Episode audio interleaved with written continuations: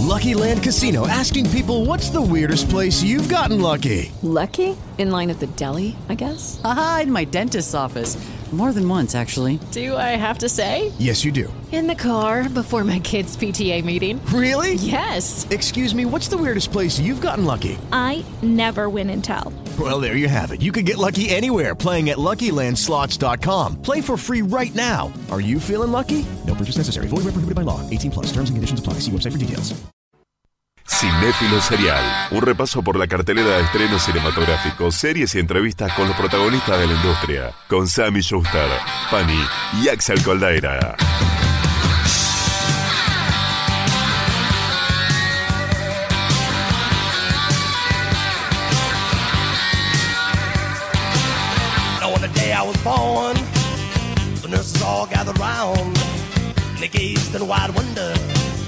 The joy they had found. The head nurse spoke up, said, "Leave this one alone." She could tell right away that I was bad to the bone, bad to the bone, bad to the bone, bad, bad, bad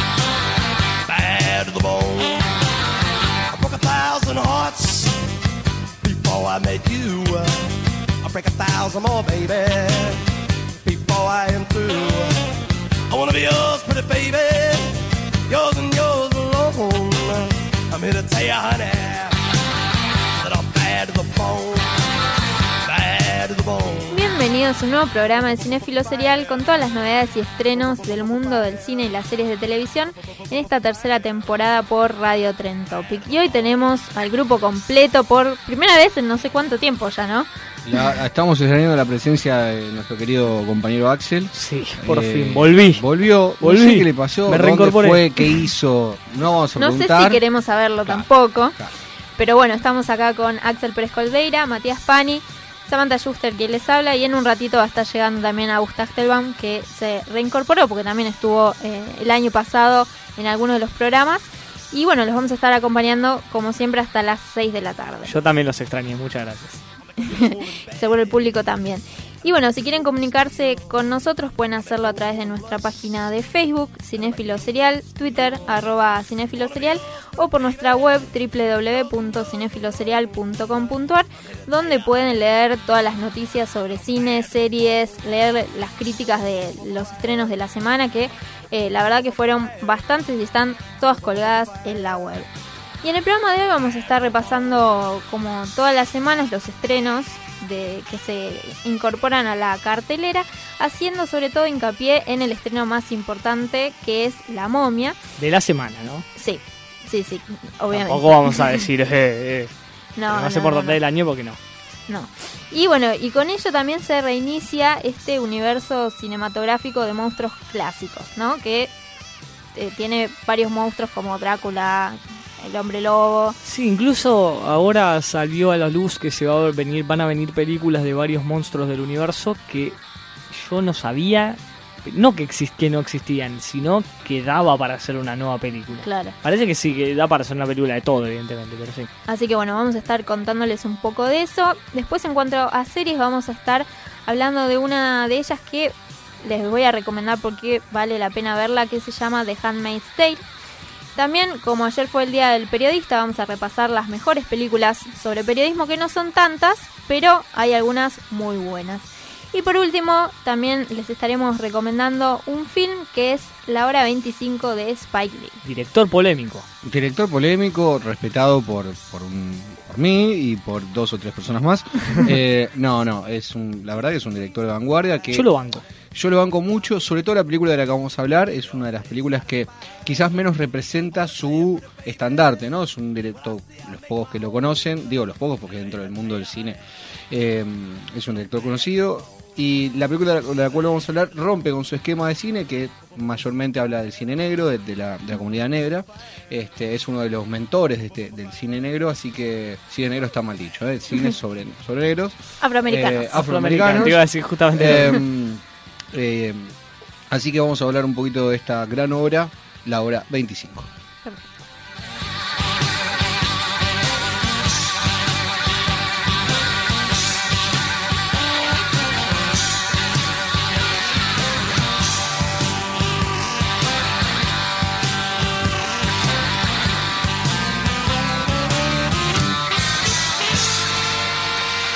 Empezamos entonces a hablar de los estrenos que tenemos cuatro películas muy distintas entre ellas y la primera es una película italiana. Así es, como nos gusta decir a nosotros, hay películas para todo y para todos. Exactamente. Arrancamos con la película italiana, me dijiste, ¿no? Va Sí. así fuera del aire. Dulce Sueño se llama. Se trata sobre la idílica niñez de Máximo, un muchacho de nueve años que se quiebra al morir eh, misteriosamente su madre. Y años después, en los noventas, el chico ya ahora adulto se convirtió en un habilidoso periodista acá, festejando también ayer, Sí. debe estar festejando el día de ayer.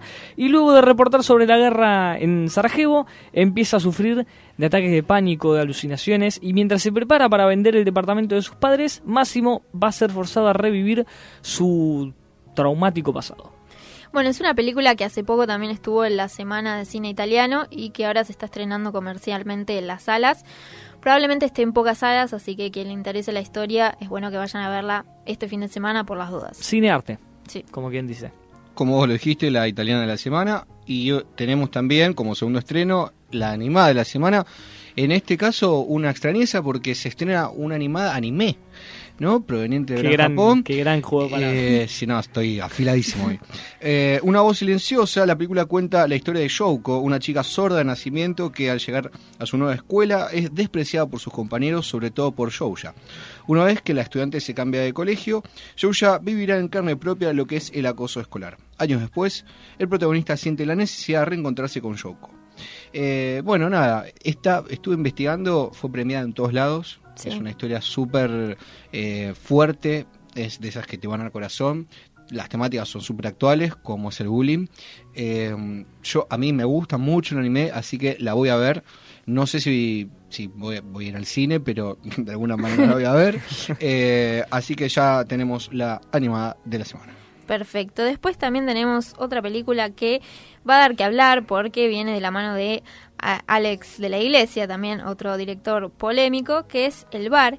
Y nos presenta un elenco coral en el cual personas muy distintas entre sí, que no tendrían nada en común si se conocieran en otro contexto, se reúnen en un mismo bar por distintos motivos.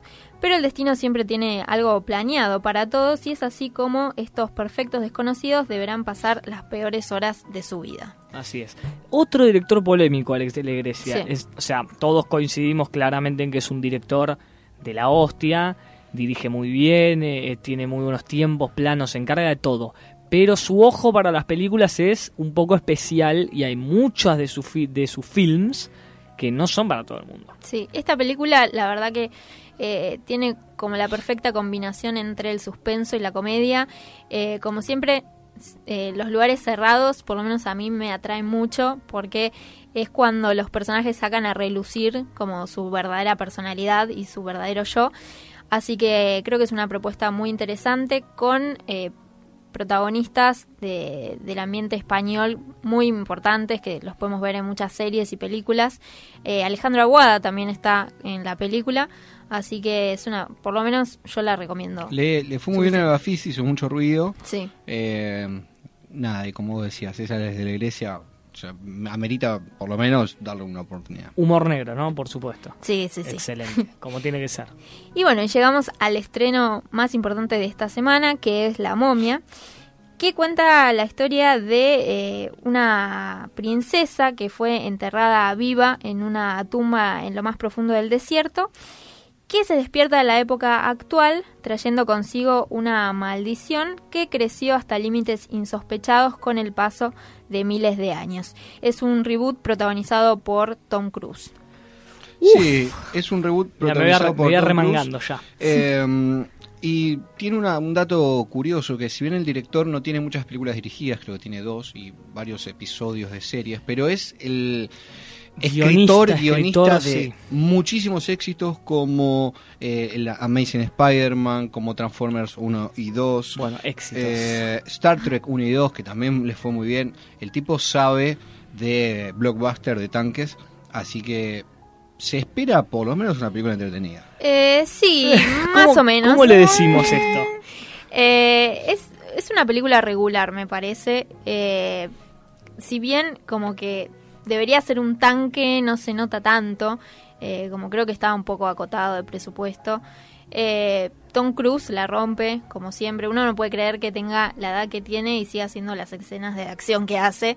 Eh, siempre hay un avión implicado, ¿no? Es como siempre hace esas escenas locas. Perdón, ¿no? Yo no quiero, porque yo sé que acá todos me miran como el negativo del grupo, ¿no? El hater. Y yo banco a muerte a Tom Cruise. Sobre Ah, todo, sí, yo, yo lo banco a muerte sí, a Tom sí, Cruise, sobre todo desde que hizo eh, Tropic Thunder. Ahí dije, este muchacho es muy grosso. Se lo Pero, banca, se lo banca, se lo banca. punto aparte, ¿no creen que Tom Cruise tiene como una faceta en la que hace de Tom Cruise? No, no es una faceta. Es él. Es él. O claro. sea, él no actúa de otra cosa. Lo que pasa es que su cara vende lo que él actúa, lo hace, digamos, le crees porque decís es Tom Cruise. Y es muy fachero, y eso garpa, chicos. O sea, Y aparte pone sí- su cuerpo para las escenas de, de- de riesgo. Sí, sí. No sé si es una película tan mala como eh, algunos críticos estuvieron diciendo. Eh, es entretenida, es pasatista. Eh, pero bueno, es una cuestión de que vayan al cine y juzguen. Pasatista. Abro Tiramos comillas. ahí, me encantó, ahí sí, palabrica, pasatista. ¿eh? Abro comillas sobre una crítica que dijo de afuera, por supuesto, que dijo: La momia es, cito textualmente, la peor película que hizo Tom Cruise en su historia. Eh, qué fuerte. Me parece una gran exageración Sí, eso, ¿no? sí, sí. Aparte Sí. tiene un buen elenco, está Russell Crowe haciendo, bueno, no voy a spoilear, pero Dr. Jekyll. Y Mr. Hyde. Se ve en el trailer, ya está, ya está, ya está. Sí, y creo que se queda un poco ahí. El resto del elenco acompaña bien, pero por ahí no tienen los papeles indicados eh, que se merecen, o hay otros personajes que están como de más. Después de Wonder Woman, cerrame, la, cerrame todo, cerrame todo. Y- Es que también está, pasó eso, ¿no? Es como no quiero más nada. el tanque ya llegó y Ya está. muy cerca, entonces ¿Y qué seguramente De acá ya estoy no quiero saber más nada de nada. tal cual. Así que bueno, vamos a hablar un poco ahora sobre este universo que reinicia un poco con eh, el estreno de La Momia. Así es, haciendo como un poquito de, historia rápida, digamos, La momia, recordamos, tuvo muchísimas películas, debe ser uno de los personajes que más películas tuvo en la historia de la humanidad. Si tenemos, tenemos todavía el recuerdo fresco de las dos películas de Stephen Sommers, La momia y La momia regresa, protagonizadas por Brendan Fraser, aquellas películas que en su momento eran entretenidas, porque no son otra cosa más que entretenidas. Me harté de verlas en el cable yo, Era la película emblema de Cine Canal durante Sí, 10 años. y después fue el emblema de Canal 13 por otros tres. Y en castellano. sí, dobladas. hechas, típicos 90, digo, están, están Y a mí me hartó. A mí me hartó, a mí me hartó de verla. Entonces, si nos ponemos en quisquillosos, ahora la momia es más importante de lo que parece para Universal. Muchos piensan, ah, bueno, la momia, una nueva película así, tirada ahí en el medio de la cartelera, la metemos porque no hay nada que meter. No, la momia es el primer eslabón como fue Iron Man 1 en el 2008 para Marvel. La momia es el primer eslabón de lo que va a ser el universo cinematográfico de los monstruos clásicos de Universal, que son, bueno, la momia, Drácula, el hombre lobo, Frankenstein, el hombre invisible, el hombre de la laguna. que hay que decir a ninguno le va bien como franquicia, No. como película. Claro. Lo hablamos casi todos del están, aire. están eh, Relegados. a que, por, salvo aquella película que hicieron que no sé si le fue muy bien, que creo que no, que a mí me gustó, Uf. con Anthony Hopkins y mm, Benicio Benicio, del del Toro, Toro, sí. El hombre que yo la banco esa película, me parece que es súper digna, que quisieron hacer algo dentro del género un poco más serio y no le fue bien tampoco. No. Claro. Es- Es, que me parece que son personajes muy antiguos de la década del 20, del 30, que en ese momento causaban impacto porque eh, estaba toda esa moda del terror, del ex- expresionismo alemán, también que tenía mucha de esa vanguardia. Y ahora ya esas cosas no dan miedo. El espectador es mucho más quisquilloso, pide más. Eh, entonces me parece que, y creo que le van a encontrar esa vuelta de pasar un poco del terror a la aventura. Eh, porque si no, no creo que genere ningún tipo de impacto en, el- en la audiencia. Ninguno. Entonces, hacemos como un pequeño repaso de lo que hay hasta el momento de este Dark Universe que Dale. es muy a futuro, ¿no? Estamos hablando de que La Momia se estrenó hoy mismo en la Argentina, se estrena mañana en los Estados Unidos recién, no es que estamos hablando de algo que ya pasó. Claro. Es muy reciente, está todo en etapas muy tempranas de preproducción, el, des- el desempeño de La Momia en la taquilla va a pautar un poco lo que van a ser los planes, si bien no creo que se tire en marcha atrás, porque ya está todo ahí planeado, no creo que se tire en marcha atrás, sí va a delimitar un poco las opciones que tienen. Por el momento, lo que ya está confirmado es, la única película que está confirmada hasta el momento es La novia de Frankenstein, Qué dudoso eso. Sí, y es raro que arranque, Un o sea, que hedor la a fracaso. segunda película sea la novia encima. Ni siquiera Frankenstein. Ni siquiera él. Claro. Ni siquiera ¿Qué voy a él. La querer novia. ver a la novia? O sea, no. ¿Querés que te la baje más? A ver. Dirigida por Bill Condon. ¿Te suena Bill Uy, Condon? qué fuerte. Director Eh, de... me- me- me- te- no, te ¿qué puedo yo? retirar. ¿De qué? ¿De qué? Del lo academia de policía, no sé. Bill Condon es el director de las últimas dos películas de Crepúsculo. Más Ufa. recientemente hizo La Bella y la Bestia, película que banco mucho. Sí, que lo bueno, sepan. ahí bien. Ahí le fue bien porque, bueno, él era fanático y no la hizo por encargo acá. Pani me está tratando de, de- de sacar un poco del carril. Esa es la que está confirmada por el momento. 2019 sería la fecha de, de- de estreno. Los actores que ya están confirmados son, bueno, Tom Cruise, por supuesto, ya está ahora en cartelera siendo de un personaje externo al universo de la momia. No es Rico Connell. Eh, Tom Cruise. Es Tom Eh, Cruise. Tom Cruise. Tom Cruise se llama haciendo Tom de Cruise en la Cruise, película. Claro, exactamente. Eh, bueno, Sofía Butella haciendo de la momia, Russell Crowe haciendo del Dr. Jekyll y Mr. Hyde, como dijo bien Pani al principio del programa. Eh, los otros dos confirmados hasta ahora son Javier Bardem haciendo... no, te juro que no lo puedo, no lo puedo ni, creer. Javier Bardem. Javier Bardem haciendo de Frankenstein. No sé, yo banco a Javier Bardem, Sí, sí, pero... Ya compró por eso solo, te digo. Y Johnny Depp haciendo del hombre invisible. Algo curioso porque Johnny Depp es uno de los primeros que dicen si no muestro la cara yo Claro. no lo hago, ¿no? Entonces es medio redundante. A menos que no quiera aparecer en la película y diga, bueno, si voy a participar, por lo menos que no se me vea la cara. Claro, CGI, pum, me sacan. Esos son los actores confirmados. Salió una foto confirmando ahí el elenco de lo que es hasta ahora el universo armado, ahí en boceto del universo de los monstruos. Y las otras películas que ya están confirmadas, pero no hay absolutamente nada de info, eh, son La criatura de la laguna negra o The Swamp Thing, la cosa del pantano. Mm. Bueno, viejísimo. El hombre invisible, ya lo dijimos. Van. Hey guys, it is Ryan. I'm not sure if you know this about me, but I'm a bit of a fun fanatic when I can. I like to work, but I like fun too. It's a thing. And now the truth is out there. I can tell you about my favorite place to have fun. Chumba Casino. They have hundreds of social casino style games to choose from with new games released each week. You can play for free anytime, anywhere. And each day brings a new chance to collect daily bonuses. So join me in the fun. Sign up now at chumbacasino.com. No purchase necessary. VGW Group. Void were prohibited by law. See terms and conditions. 18 plus. Lucky Land Casino asking people what's the weirdest place you've gotten lucky? Lucky? In line at the deli, I guess? Aha, in my dentist's office. More than once, actually. Do I have to say? Yes, you do. In the car before my kids' PTA meeting. Really? Yes. Excuse me, what's the weirdest place you've gotten lucky? I never win and tell. Well, there you have it. You can get lucky anywhere playing at LuckyLandSlots.com. Play for free right now. Are you feeling lucky? No purchase necessary. Void where prohibited by law. 18 plus. Terms and conditions apply. See website for details.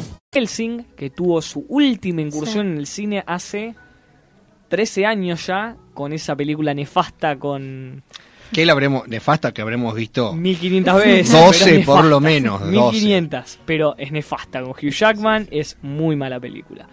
Eh, algo raro porque también estaba confirmado que Tom Cruise iba a ser Van Helsing. Mm. No sé en qué quedará eso. No creo que se siga adelante con esa idea. El hombre lobo, del cual se rumoreaba que iba a ser, y me pongo de pie, Dwayne La Roca Johnson. Porque sí, La sí, Roca sí, sí. Johnson puede hacer de, de- Cualquier cosa. De una heladera puede Sí, hacer, sí. si quiere, La Roca Johnson y me garpa al cine. Frankenstein, confirmado por supuesto eh, Javier Bardem. Y Drácula. ¿A quién pondrías como Drácula? Un nuevo Drácula digno, por supuesto, ¿no? Pasa que ya, eh, ya te digo, la imagen de Drácula es. Ya te da. Perdón por la Vergüenza. sí, sí, me da Sí. paja, lo voy a decir Sí, así con todas las sí. letras, paja. Decís, che, Drácula, uy, qué bueno. Contame más, a ver, estoy reinteresado. No querés saber más nada. No. Eh, Después de ver la de Bram Stoker, Es que es- Medio eso, que- Es, eso es que es, es- ya está ahí, digamos. Fue Gary Oldman fue lo- la mejor representación. Eh, Después vino Luke Evans ahora hace un par de añitos que le fue, sabemos que le fue para atrás. Ni la vi yo. La verdad que no sabría decirte, pero según todos le fue para atrás. Sí, también se rumoreaba que eh, la novia de Frankenstein podía llegar a ser Angelina Jolie. Wow, uff, ¿qué es ¿Está, este está viva? Ah. Creo, creo que sí. Sí, sí, sí. La recordás, ¿no? Ex novia de Sí, me- actor, me suena, me Pitt creo que era. Sí, sí, ¿no? Brad Sí, Pitt. ok. Una película de hackers cuando era Sí, jovencita. algo ¿no? así, sí, sí. Y después, eh, las últimas dos incorporaciones al universo cinematográfico de los monstruos son El fantasma de la ópera. Mm. Que no es un monstruo. que no es un monstruo, no tiene poderes, no es sobrenatural, pero bueno, vamos a hacer el fantasma de la ópera después de la película de Gerald Butler, vamos a hacer el fantasma de la ópera. Y el jorobado de Notre Dame. que tampoco es un Dos monstruo. Bueno, musicales, pero- uno, de lo, uno de lo del otro. Que en realidad el universo nació con el jorobado de Notre Dame. Claro. Eh, después en realidad se afianzó mucho más con el hombre lobo, Drácula, Frankenstein, pero comenzó todo con el jorobado. Así que por ahí quieren hacer como una especie de homenaje a, a los inicios. Y mira, yo le tengo muchísimo cariño a la versión de Disney del Jorobado de Notre Dame.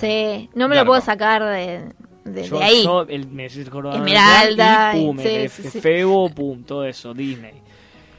Y no sé, qué sé yo. Y e- eso es lo que está confirmado hasta el momento. Podemos decirte que esas son las películas confirmadas, de las cuales hay muy poca info, por supuesto, porque repetimos, se estrenó hoy, mañana se estrena en Estados Unidos. O sea que confirmaciones para la próxima película va a haber dentro de meses, seis meses, para ver qué tal eh, le va a ir en el, los resultados en los cines y después en DVD, a ver si garpa o si la ponen en Netflix, cuánta gente la Sí. quiere ver.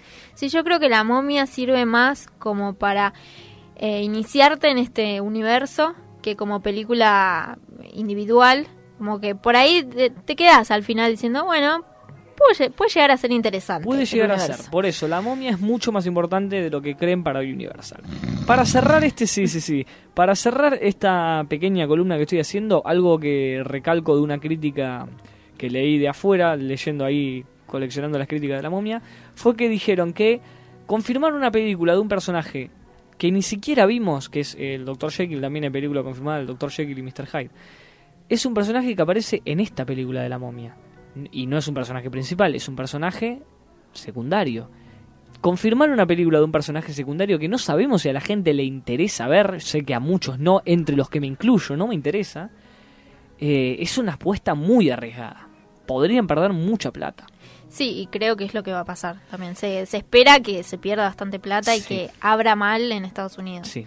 Eh, los pronósticos de la momia dicen que va a tener un arranque muy bajo. Sí. Muy bajo. Y si todo apunta a cómo arrancó en los cines la última del Rey Arturo, no le veo mucho futuro al universo de los monstruos.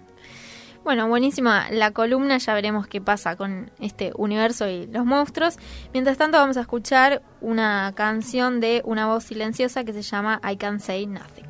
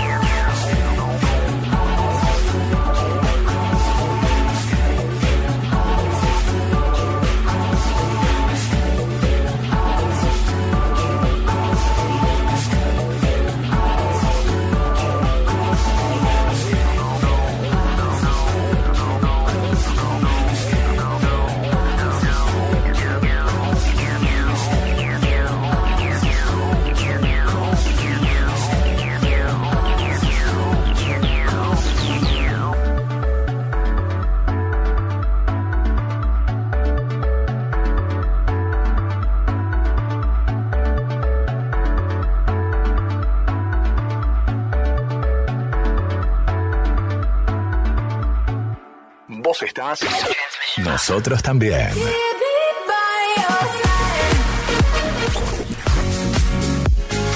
Nosotros también. Conectate con tus pasiones y reinventate. Radio Trend Topic. El otoño, nos cae bien.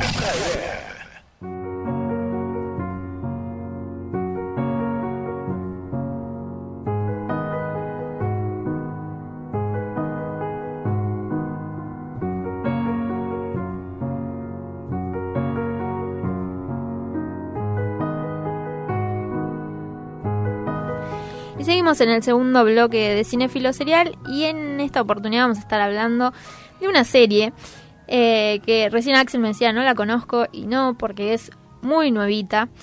Y bueno, como saben, las plataformas digitales van tomando cada vez más importancia. Tenemos obviamente como líder a Netflix, pero hay otras plataformas como lo son Amazon o Hulu que empiezan cada vez a tomar mayor importancia, ofreciendo también producciones de calidad. Obviamente que uno no va a poder pagar todos los servicios y ver, tener tres servicios de streaming. Amazon. Love. Sí, sí. Y lo Te que pido tiene... por favor que tragues ese caramelo. Porque No, no, con la riquísimo, manera en la que crujió. Eh, tienen, la verdad, que muy buenas producciones. Y en esta oportunidad eh, vamos a hablar de The Handmaid's Tale, que es una serie de Hulu, justamente, que es eh, una historia adaptada de la novela homónima de la autora canadiense Margaret Atwood de 1985 y tiene 10 episodios, ya creo que quedan dos y termina la primera temporada. Eh, no sabemos muy bien cómo va a seguir, pero eh, bueno, es, es una historia muy interesante porque nos encontramos con un futuro distópico donde la mayor preocupación de la sociedad es la falta de fertilidad de las mujeres.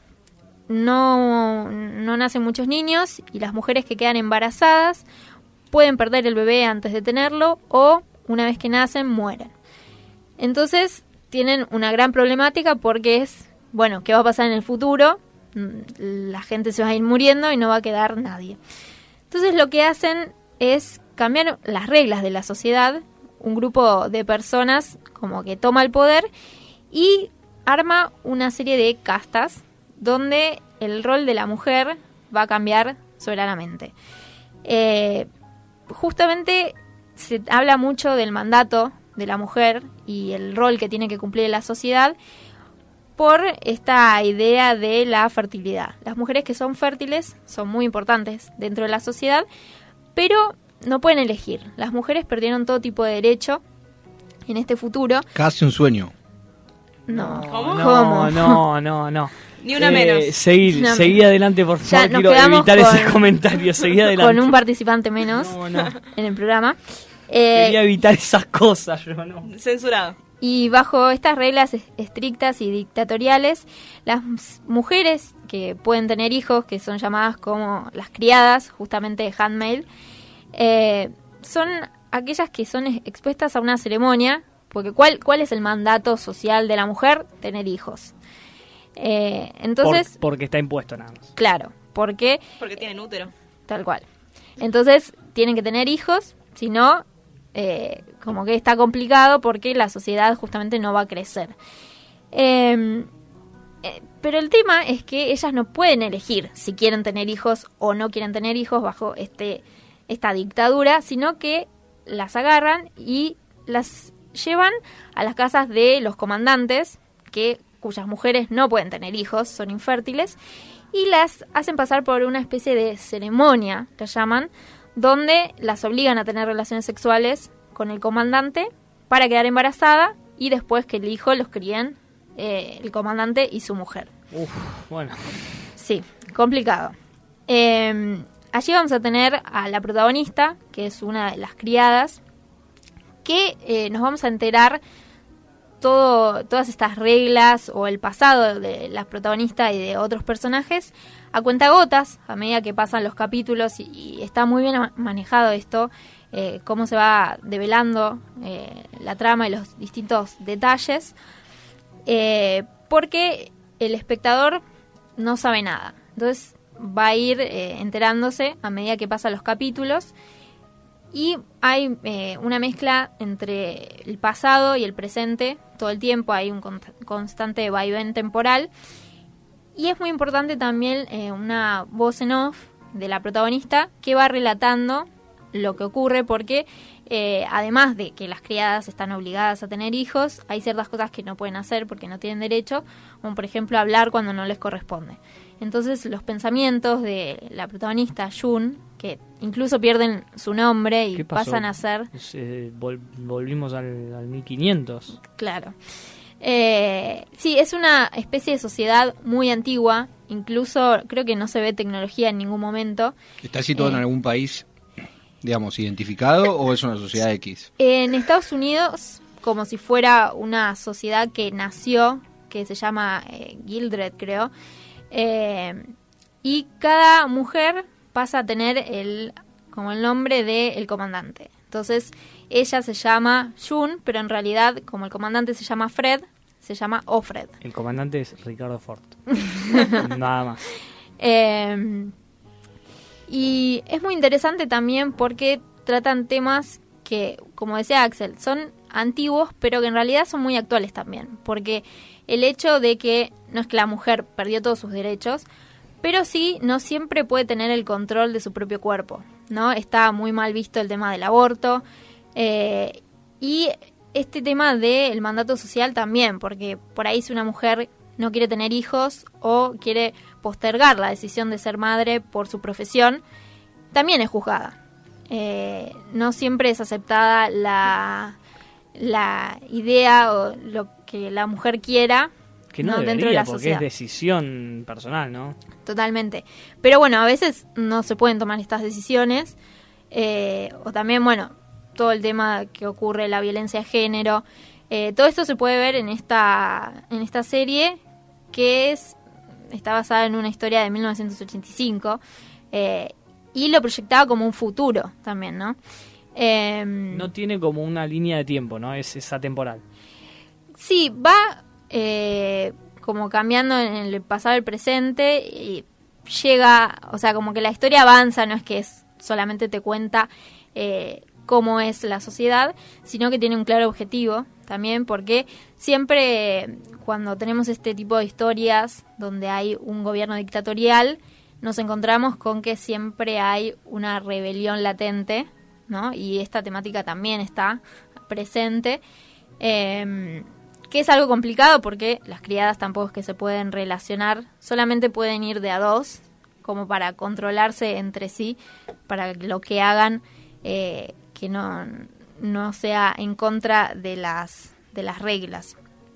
Eh, bueno, también es muy importante el tema de la ambientación y la fotografía porque eh, los colores son lo que van a distinguir al tipo de persona que es, ¿no? Las criadas, por ejemplo, están vestidas de roja por la fertilidad. Eh, las mujeres que son de la alta sociedad pero son infértiles son, están vestidas de verde. Eh, y así también juega mucho con los colores, la vestimenta. eh, es una serie también muy de época por la ambientación. Por lo que viste, está orientada a un público joven, a un público general, a un público más adulto. Digamos, ¿Con qué nos encontramos a la hora? Si bien la temática no es para, no es Sí. para, no es para niños, obviamente, pero el tratamiento es, me, me imagino, más adulto, ¿no la vi? Sí, eh? sí, es bastante adulto, sobre todo por las escenas que muestran. Hay algunas que son muy sutiles, como no sé, por ejemplo, en un momento está ella en su cuarto y no tiene espejo, no puede ver ni siquiera su reflejo. Eso es como más sutil, pero hay otras escenas que son muy fuertes y que te muestran todo justamente para generar un impacto y que vos te quedes reflexionando sobre lo que ocurre. ¿No puede, no podemos, no puede ver su, su propio reflejo? Sí, Muy grosso. Es una alta metáfora. sí. Mirá. Me Sí, tiene como esas sutilezas que, que están muy buenas, muy bien manejada. Y después tiene otras que como que lo que buscan es que te choque y que te quedes diciendo, uy, mira lo que está pasando. Mm, Ahí no comparto mucho.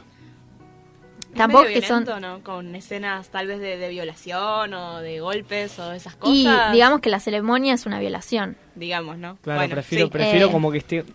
Que se muestre, está bien, pero no todo el tiempo, que esté como un poco Tampoco, más implícito. igual lo- lo- sí, lo- porque por ejemplo, en, no sé, en medio de la ceremonia te muestra la cara de ella, un primer plano de la cara de ella. With the Lucky Land slots, you can get lucky just about anywhere. This is your captain speaking. Uh, we've got clear runway and the weather's fine, but we're just going to circle up here a while and uh, get lucky. No, no, nothing like that. It's just these cash prizes add up quick. So I suggest you sit back, keep your tray table upright, and start getting lucky. Play for free at LuckyLandSlots.com. Are you feeling lucky? No purchase necessary. Void where prohibited by law. 18 plus terms and conditions apply. See website for details. Lucky Land Casino asking people what's the weirdest place you've gotten lucky? Lucky? In line at the deli, I guess? Aha, in my dentist's office. More than once, actually. Do I have to say? Yes, you do. In the car before my kids' PTA meeting. Really? Yes. Excuse me, what's the weirdest place you've gotten lucky? I never win and tell. Well, there you have it. You can get lucky anywhere playing at LuckyLandSlots.com. Play for free right now. Are you feeling lucky? No purchase necessary. Void where prohibited by law. 18 plus. Terms and conditions apply. See website for details. Eh, o de las manos, porque es eh, es difícil explicarlo en la radio porque, Porque no te es muy viendo. visual, claro. Pero eh, la mujer, la infértil, también participa de la ceremonia para que eh, sea como en realidad que el comandante la está embarazando a ella y que la criada es como un medio para lo que ocurre. Entonces se toman de las manos ellas y por ahí también hay un primer plano a las manos unidas de ellas, como que es bastante sutil pero fuerte, no por eso deja de, de transmitir un mensaje eh, bastante importante. Eh, creo que mucho más no hay para decir, eh, es una Va- serie... Vayan con cuidado, creo que sería la advertencia antes de ver la serie. Sí, es una serie muy feminista, porque más allá de que eh, la mujer tenga todo en contra, es como que te da esa valentía de decir, bueno, ¿por qué esto es así? No debería ser así. Te hace reflexionar mucho acerca de los derechos que la mujer tiene, pierde, eh, que debería tener, eh, y reflexionar también sobre los derechos que tiene la mujer en la actualidad, eh, la desigualdad que hay er- en ciertas oportunidades y, mm, y maneja muy bien los tiempos, la tensión, eh, está también muy bien filmada. Creo que no tiene nada para, para decir en contra. Eh, tiene 10 capítulos de una hora cada uno. Eh, así que se la recomendamos para que la vean. Obviamente, horita? ¿Una horita cada hora, uno? Sí. Eh, se pasa rápido igual. Porque por ahí decís uh, una hora. Cambian, ¿no? Yo Mucho ya esos- compro, ¿eh? Esos Con tu 15 descripción minutos. compro. Yo ya la quiero ver. Eh, pero la verdad que es- no es una serie obviamente para decir, va, no sé, no tengo ganas de pensar, la pongo, no, porque tenés que estar despierto y, y atento a lo que está ocurriendo. Claro. Pero, pero tiene creo que todos los condimentos necesarios para hacer una serie entretenida y que te deje pensando también. Bien, perfecto. Toma la recomendación. Yo hoy me voy a No para un capítulo. domingo, ponele. ¿Vos, esto es en Hulu? En Hulu, sí. Bueno, voy a ver cómo puedo evadir. Sí, eh, se puede. Hay, ¿Hay Hulu en Argentina como hay Netflix? ¿Podés contratar Hulu? Creo que no. Yo no conozco a nadie que tenga Hulu, por eso pregunto, no sé. No, creo que Pregunta no. estúpida, yo sé que es medio estúpida. No, no, creo que no. Creo que Amazon sí. Hulu es como, Pero- es como Bing. Nadie usa Hulu.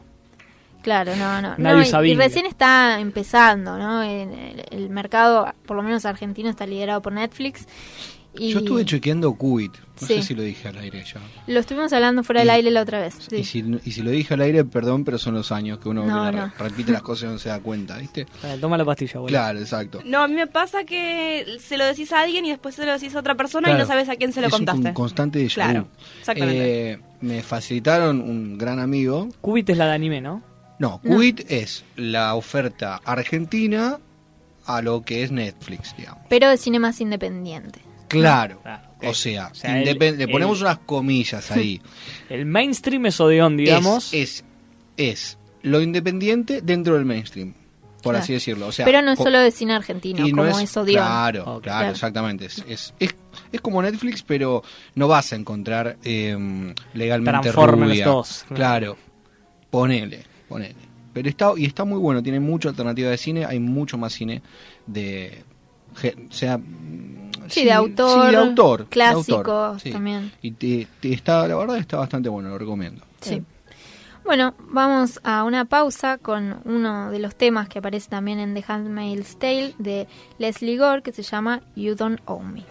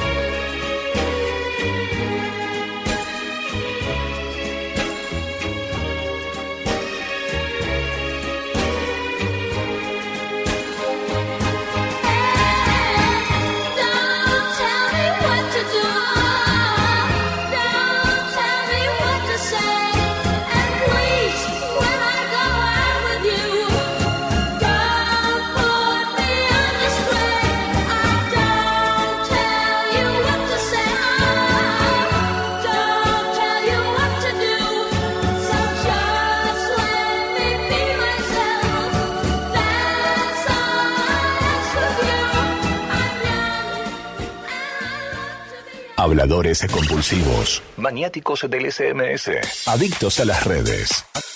Acá este otoño todos tienen su espacio. Todos tienen su espacio.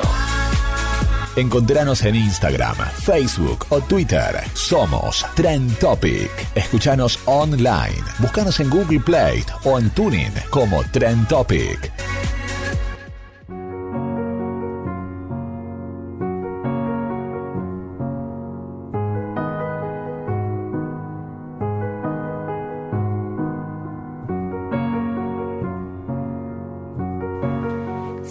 Seguimos en Cinefilo Serial y como sabrán, ayer fue el Día del Periodista. Feliz día, Aus. Gracias, feliz día, feliz día a todos. Gracias, feliz ¿No? día a todos los oyentes. A pesar de que las únicas dos personas que ejercen el periodismo son acá nuestras dos compañeras mujeres.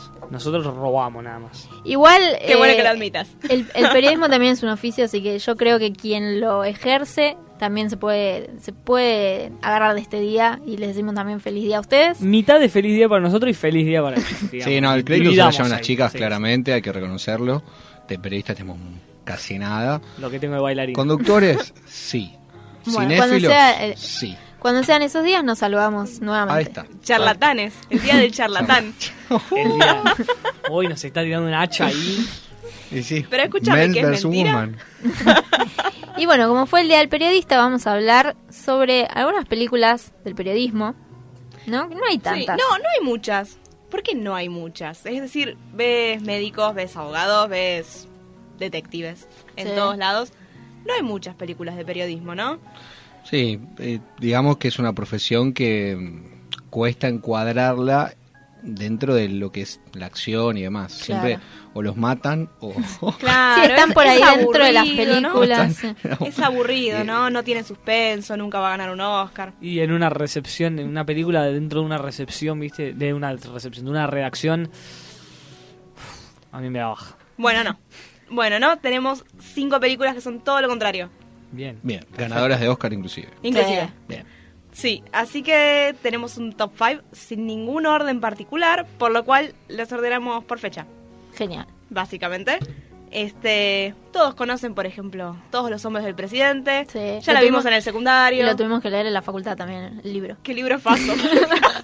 Ah, y ellas fueron a la, a la facultad juntas, ¿cierto? Sí, somos compañeritos. Nosotros no tenemos, no tenemos Cute. memorias. Cute. no tienen memorias, pero fueron a la facultad. No fui a la facultad tampoco. Bueno, ni me memoria callo. ni facultad tengo, bien. Ni vi todos los hombres del presidente. No la veas. No- ah, bien. ok. O sea, sí, mirala, pero es muy lenta. Son como tres horas que dura.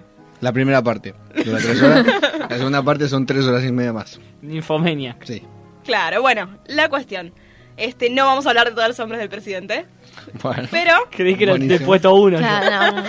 Pero este caso, el caso Watergate, que se acuerdan, este escándalo de las escuchas que este terminó haciendo que Nixon renuncie, eh, volvió al cine, porque con una sola película no era suficiente, volvió al cine en el año 2008 con una película que se llama Frost vs. Nixon, que está ri- dirigida por Ron Howard y cuenta la historia de un periodista que se llama David Frost que pacta una entrevista con Nixon en vivo.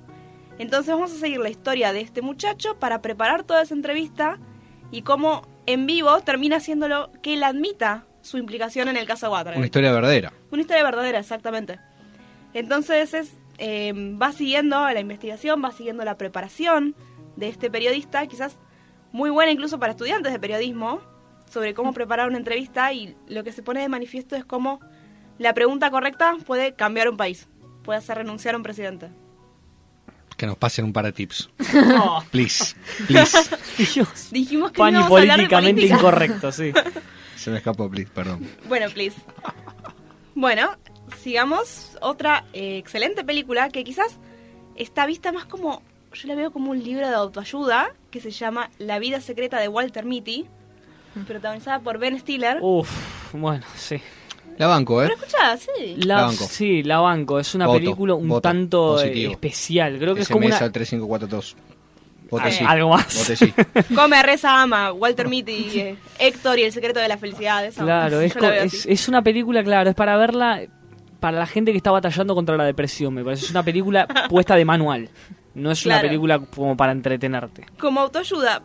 Pero, para, tiene un aspecto periodístico porque Walter Mitty es un periodista. Él Mm. trabaja para la revista Life.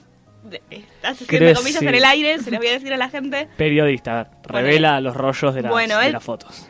Ok, rectifiquemos. Trabaja en una empresa periodística Volvió el hate al programa. ¿Qué? Periodista, Sí. a ver. que es la revista Life. Este, y él le, le cuentan que la revista va a dejar de salir impresa, va a empezar a hacer un medio online, como todos nosotros. este, y hay eh, despidos a rolete, los sueldos están mal pagos, es una realidad laboral. Argentina, claro. Malísima, o sea, es una realidad laboral espantosa. Este, pero es muy interesante que se trate este tema en el cine porque es algo que no, no se habla, o sea, no se habla. Si no sos sindicalista, no lo hablas, básicamente. Entonces está bueno como ver ese otro costado. Es una problemática real en el Día del Periodista, todos lo sabemos, ¿no? Sí. ¿Listo? O sea, es real. Sí, sí, la precarización laboral está ahí siempre a la orden del día. Como hoy hablábamos, yo no sabía cuántos periodistas no cobran sueldo. Nada, cero, en absoluto, cero absoluto. Y como muchos de ellos, creo que es el cuarenta y pico por ciento, están tercerizados. Inclusive dentro de medios grandes, no Sí, voy a decir los cuál. colaboradores son Eh, les salen mucho más baratos. Claro, se, Sí, se es- contrata una está- empresa que te, te manda gente, ¿no? Que- y vos le pagas dos mangos a esa empresa, esa empresa le, man- le paga un mango a ese Claro. tipo que te hace el laburo más pesado. Claro, Así se manejan los grandes medios O los concentrados del pasantes país. también. O los pasantes. Tres meses, Y le pido, chao. otro tres meses, otro. Claro, exactamente. O estás este 10 años y te ponen colaboración de enero para no pasarte a planta permanente. Bueno, Claro. en fin, vamos a hablar todo el día de esto. Pintó, pintó. Walter Pintó. Mitty. Pintó. Walter Mitty, continuamos. Historias. Esta película de 2014 se llama True Story, una historia real. Este es una película independiente, se estrena en el Festival de Sundance. Véanla. Este, no se estrenó nunca en nuestro país. Véanla en Netflix, está en Netflix. Va, yo la vi en Netflix, no sé si sigue estando, la levantaron. Ojalá que no. Pero cuenta la historia de este hombre, Michael Finkel, un periodista del New York Times, que gana el Pulitzer. Pocos días después, se descubre que falsificó un par de datos de una forma como muy sutil. La verdad que lo descubrieron de casualidad. Entonces lo echan, crisis matrimonial. Se termina este, volviendo al pueblo donde él nació, que es un pueblo perdido, congelado, nieva mucho, es una depresión. Entonces el tipo eh, quiere buscar una noticia que sea publicable, no lo toman ni en el Sonal de la Luz, obviamente. y descubre un día que en la cárcel de ese pueblo perdido hay un hombre que dice llamarse como él.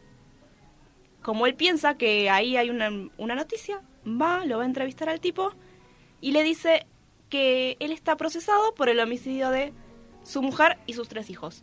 Homicidio que él dice que no cometió.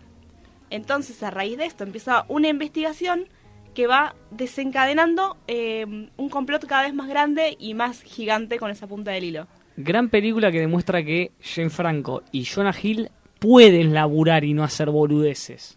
Totalmente, totalmente. O sea, bueno, el protagonista de Jonah Hill, que es el periodista, un papel súper serio, este, se pone la película al hombro. Nada que ver, no, no es el Jonah Hill de, mm, no sé, Super lo- cool. los vecinos, este, ¿cómo se Claro. llama? Buenos vecinos. No, Sí. no es ese. No, no, ese es Seth Rogen. ¿Y cómo? ¿No está? Son parecidos Son todos. parecidos. ¿Cómo se llama? ¿La que ellos son policías y se infiltran en la escuela? Eh, sí, eh, 21 Shops. Eso. Bueno, no es ese Jonah Hill. Un poquito más bajo. Son casi lo mismo. Un poquito más bajo. Un poco más de barba. Está más flaco. Sí, sí, Sí. sí, sí. Está como, como flaco, ¿no? Bueno, pobre Jonah. Eh, cuestión, continuemos. Otra excelente película. Eh, yo la intenté ver en el cine, duró dos días en la cartelera. No. No me sorprende. Éxito total. éxito total. No sorprende. Eh, Primicia Mortal, de Sí, Dan. Gilroy con Jake Gyllenhaal. Quiero que todos al unísono digamos Ah, peliculón. peliculón. Peliculón. Pero se llama... eh, Nightcrawler. Nightcrawler. Claro. Pero la tradujeron como Primicia Mortal. Primicia no, yo mortal. nunca jamás le dije primicia mortal. Bueno, Nightcrawler. Es buena aposta, ¿eh? Sí, es sí. buena en Buena serio esa película. Sí. Es excelente, sí, sí, sí. Se trata de la historia de Jake Gyllenhaal, que... eh, Qué muchacho enfermo ese, ¿eh? Sí. Porfa, miedo. Como para tenerlo amigo, ¿no? Miedo. En cualquiera de sus personajes. Wow. Pero encima, viste que está como flaquísimo, este, Sí, tiene los ojos Saltones. Sí. Sí, sí, está consumido. Es un, es un semi-Christian Bale en el maquinista. Claro, más Sí. o menos. Y bueno, este hombre, eh, Lou Bloom, no tiene muchos escrúpulos, claramente. No tiene trabajo y un día este, ve un accidente de tránsito y ve cómo los periodistas van... ¿No te encantaría tener 100 dólares extra en tu bolsillo? Haz que un experto bilingüe de TurboTax declare tus impuestos para el 31 de marzo y obtén 100 dólares de vuelta al instante. Porque no importa cuáles hayan sido tus logros del año pasado, TurboTax hace que cuenten. Obtén 100 dólares de vuelta y tus impuestos con 100% de precisión. Solo con Intuit TurboTax. Debes declarar para el 31 de marzo. Crédito solo aplicable al costo de la presentación federal con TurboTax Full Service. Oferta sujeta a cambios o cancelación en cualquier momento. Dale más potencia a tu primavera con The Home Depot. Obtén una potencia similar a la de la gasolina para podar, recortar y soplar con el sistema OnePlus de 18 voltios de Ryobi desde solo 89 dólares. Potencia para podar un tercio de un acre con una carga. Potencia para recortar el césped que dura hasta dos horas. Y fuerza de soplado de 110 millas por hora. Todo con una batería intercambiable. Llévate el sistema inalámbrico OnePlus de 18 voltios de Ryobi. Solo en The Home Depot. Haces más. Logras más. van a la escena, recogen la información y después venden la noticia. Ahí es como que, bueno, dijo chau, esta es la mía. Se compró eh, un- una cámara de video y una radio, que ni siquiera se lo compró, fue al compraventa y lo intercambió por una bicicleta que había robado. Medio apurándolo. Medio que. eh, me acuerdo que como, como que lo obliga. Sí, Sí, sí, sí, me sí, vas sí, a sí. intercambiar esto. Claro, pero Sí, aparte la sí. bicicleta la había robado, así que vean los escrúpulos de este señor. Hermoso muchacho. Hermoso. Como Y- para mamá, te presento a mi novio. y le empieza a ir muy bien. O sea, le va realmente bien. Este, pero se empieza a dar cuenta que quiere hacer la noticia cada vez más, más interesante, digamos. Entonces empieza a forzar un poquito los límites morales, los límites legales de los crímenes y empezando a influir en todas estas noticias que él transmite. Entonces decimos, ¿hasta dónde el periodista es un testigo? ¿Cuáles son las condiciones que puede modificar? ¿Hasta dónde construye la noticia? A ver, la verdad, eh, bueno, en las escuelas de periodismo es como el eterno dilema de la objetividad y tal, pero es este es excelente la película y aparte como ves que es un tipo que tiene cero moral y aún así le va re bien cada vez mejor, mejor, mejor. O sea, Sí, es que también los grandes medios no tienen moral. Bueno, Entonces claro. van como de la mano. ¿no? claro, tal cual. Gran película, veanla. Sí. Está en Netflix.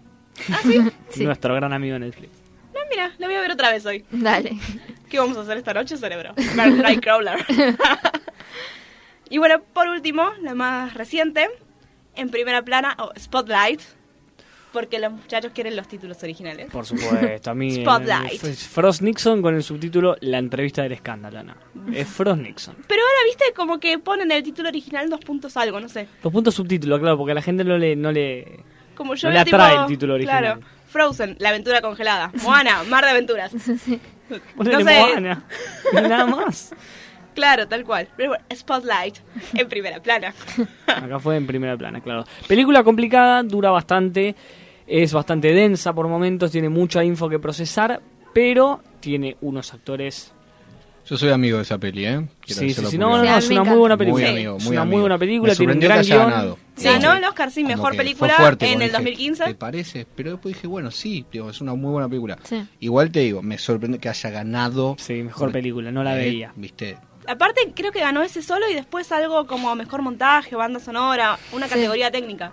Esas cosas, viste, de la academia decís. Sí, ¿Cuál- pero. ¿Cuáles, bueno, son lo- lo- lo- lo- los regimientos para decir esta es la mejor película? No tengo ni idea. Después de lo del año pasado, basta. Basta, Eh, se terminó. Este año. Este año Este fue, Este año fue, ya, ya aparece el año No pasado. veo ¿viste? nunca más una entrega de premio. basta. Eh, te sigo interrumpiendo, perdón, ¿no? Eh, el otro día me meto a Netflix y veo que eh, ya subieron Moonlight. Dije, listo. Estoy pensando dar de baja Netflix. No Bueno, me acuerdo. En fin, entonces, Spotlight, muy buena película. Spotlight, Spotlight, como te contaba, cuenta la historia de un grupo de periodistas que trabajan para el Boston Globe. Este mm, está Mark Ruffalo, Rachel McAdams, eh, Michael Keaton. Eso, el de Birdman te iba a decir. se me fue, se me fue el nombre de Michael Keaton. Michael gracias. Keaton es grosso. Batman. Es grosso. I'm Batman. Este, bueno, y ellos empiezan a investigar a la Iglesia Católica, una de estas instituciones que, comillas, comillas, no deberían investigar, pero empiezan a em, eh, conocer que la Iglesia encubrió a curas que abusaban sexualmente de los menores, este famoso caso de los curas pedófilos. Empieza en Boston y termina este en todo el mundo. Es decir, fue de alcance global. Incluso, por ejemplo, si ustedes recuerdan el caso de, famosísimo del padre Grassi, se desprende de la investigación que empiezan ellos en Massachusetts. Mm, O sí. sea, Aparece imagínate- creo que en Sí, los créditos. sí, del- aparecemos del ahí, final, Buenos Aires, así, sí. divino. Siempre quedando Siempre, muy bien. sí. Bueno, pero otros países también, o sea, a ver. Siempre el centro del mundo los argentinos, ¿no? Somos de lo peor. Pero bueno, Es, es muy claro, es muy repudiable el hecho. Yo la fui a ver al cine Spotlight. Es muy repudiable el hecho de que los argentinos nos maravillamos de que aparecimos en una película, a pesar de que estén de- demostrando que hay curas pedófilos en nuestro país. Sin embargo, leen Buenos Aires Argentina y dicen, "Ah". estamos re orgullosos, tenemos curas pedófilas. no, no, no podés. Claramente. Pero bueno, está. Es un poquito, un poquito densa la película, es verdad. Es excelente, tiene muchísimos datos, no te puedes perder de nada. Pero bueno, lo bueno para mí de esta película es que podés ver cómo llegas a un callejón sin salida y a otro y a otro. Y es súper frustrante y cómo si tenés cierto ingenio profesional, siempre llegas a la verdad. Siempre. Sí. Sí, la verdad que son películas todas muy distintas entre sí y que valen la pena ver también para los que somos periodistas y para todo el mundo también porque es súper interesante. Eh, vamos a un tema y seguimos. Vamos a un tema.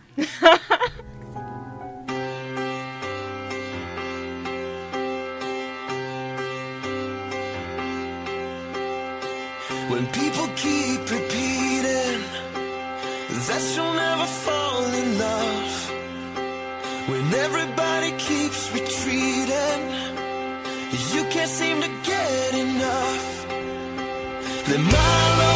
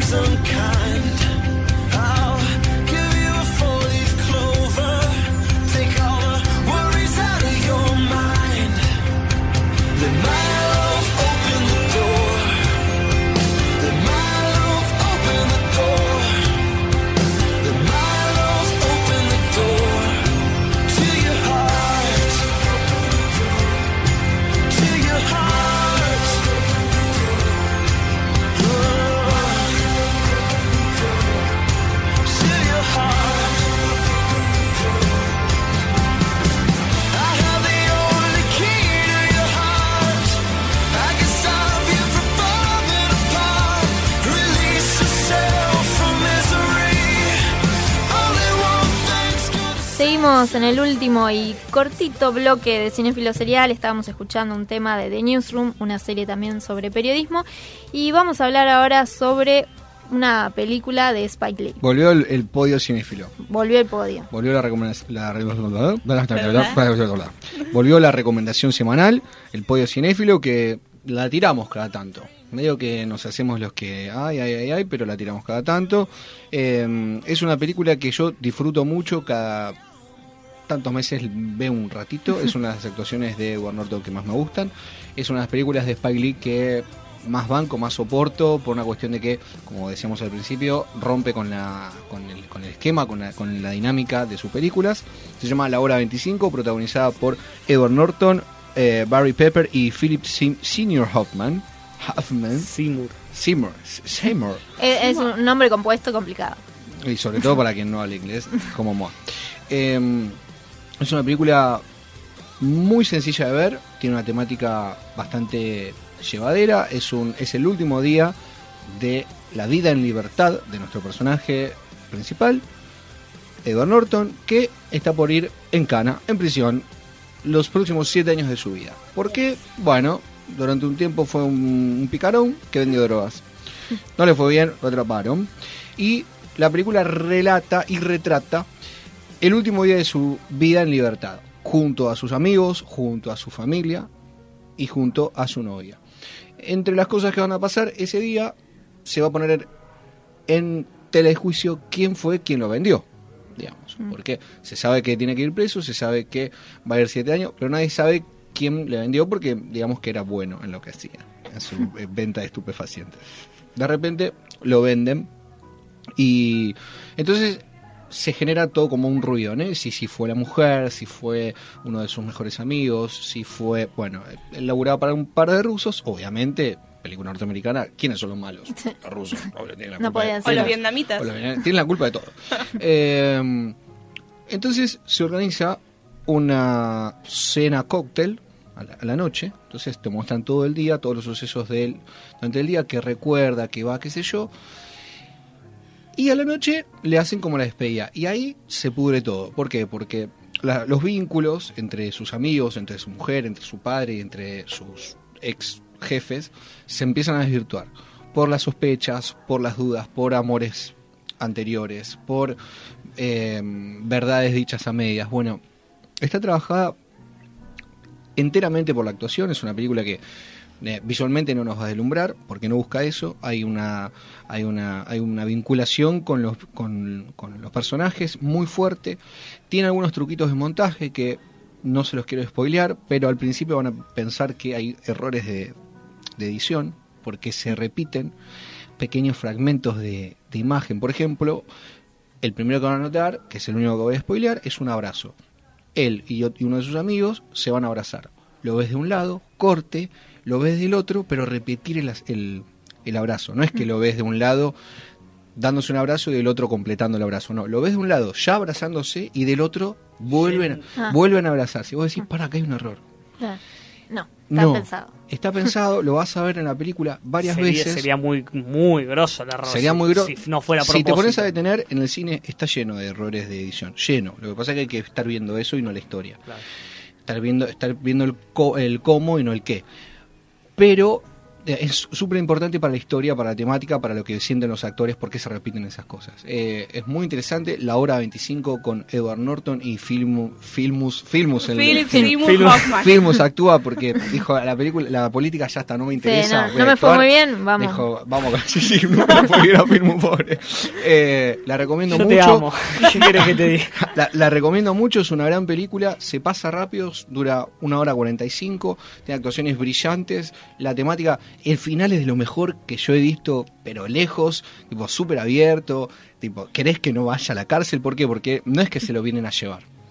Tiene un cumplimiento estricto, o sea, tal día tenés que presentar en la cárcel. Mm. Si no, obviamente sos prófugo, Claro. pero tenés esa opción. Entonces, como que decís, pará, pero No lo eh, hagas. No lo hagas. Y el padre. Falta el colegio, es lo mismo. Él se, va, se iba a ir en bus. El padre dice: No, no, yo mañana te paso a buscar en el auto. Mm, Y todo el relato de lo que pudo haber sido su vida y de lo que podría ser su vida si no a la cárcel, relatado por el padre mientras viajan en la carretera. No, no, o sea, una cosa, mira, se me pone la piel de gallina, increíble. la recomiendo mucho, podio cinéfilo de la semana, hora 25 de Spike Lee. Perfecto, vamos seguramente a verla este fin de semana. La habilidad de este muchacho para sintetizar una película en... Cuatro hizo minutos. cinco, cinco minutos. Perfecto. Y bueno, nos pasamos un poquito de tiempo, pero valió la pena. Así que nos reencontramos el próximo jueves a las 5 de la tarde por Radio Tren Topic. Adiós.